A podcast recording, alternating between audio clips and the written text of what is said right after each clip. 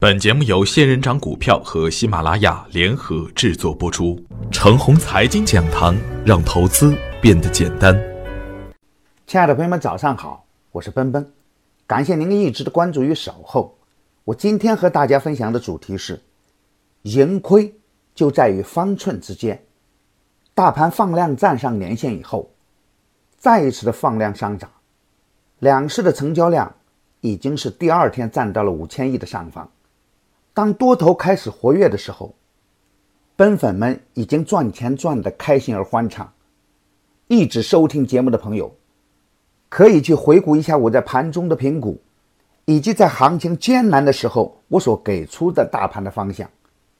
如果您是忠实的奔粉，您应该知道我一直提出的操盘的策略，仅仅就在于先于别人区区的几天，我们的操作就可以处于安全主动的地位。并且这样的方向，您自己也是能把握的。股票的大机会啊，通常发生于人们的绝望之时。股市的风险呢，源于贪婪与恐慌。在大风险来临时的贪婪，和大机会到来时的恐惧，都会让您与挣钱无缘。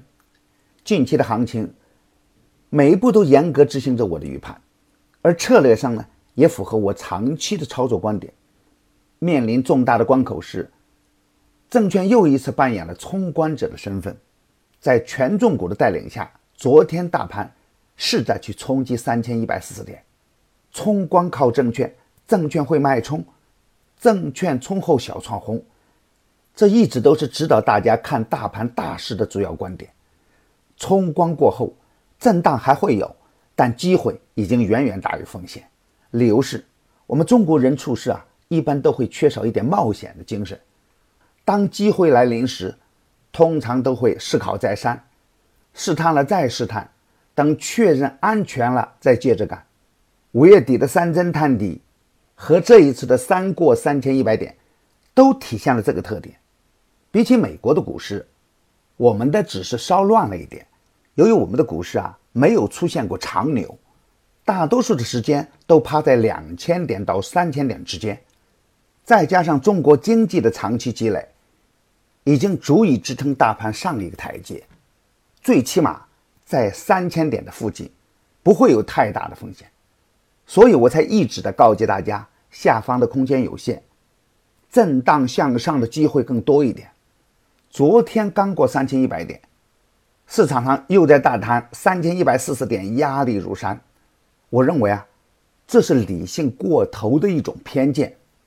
我们的文化中常提到“事不过三”，机会提三次已经不再是机会，风险提三次也不再是风险。三千一百点的上方的压力已经在三过三千一百点的过程中得到了有效的释放。如果说有风险，那也要等过了三千一百四十点以后再谈。大家印象很深的是去年大谈的钢铁和煤炭，因为那些都是大盘股。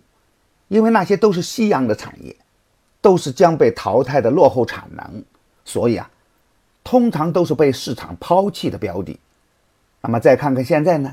前期被吹上天的互联网金融被踩在了脚下，而这些不被市场普遍看好的钢铁和煤炭都涨上了天，龙头股已经走出翻倍的表现，再一次印证了市场的铁律：市场是逆人性的。市场常与普遍的观点对着干，这才是大多数人亏钱、少数人赚钱的根源。今天操作的要点是：煤炭是否能延续强势，还要稍等等看。如果能持续的走强，不排除成为龙头的热点。密切关注龙头股的表现。大盘三千一百点的上方不会平静，震荡加剧时，滚动操作。才是稳稳盈利的关键。继续坚持两条主要的操作思路不变：底部资金较强的个股加仓猛干，三千一百点的上方，逢回调的时候机会都大于风险。强势股的操作点是五天均线，把握节奏最关键，要敢于买在回调的阶段。比如昨天早盘给出的三零零三八幺，早盘一度被打到负的三点八三。而这时啊，又恰好是最佳的买点。看好的个股啊，回调机会会更好。再好的股票，大涨的时候都要注意风险，远离五天均线，要高抛才是正点。任何时候都不要满仓，控制好灵活的仓位，才能进退自如，才能在确保安全的基础上挣到大钱。前推的金桥信息、一多利、利和股份继续的持股差价，没跟上的就不要追了。如果出现大盘股的回调，中小创的机会可能会多一点。牛产成长秘籍仍在热销中，买牛产成长秘籍的课程有一个月的免费群服务赠送，那里有一线的操盘手实时在线答疑，还有精选的股票池提供参考。别忘记加小组的 QQ：三三八九六四五六六七，他会邀请您进入我的专业服务群的。好，我今天的分享就是这些，感谢您的收听。明天我还会在陈红财经讲堂静候，我们不见不散。感谢您的关注与点赞，谢谢。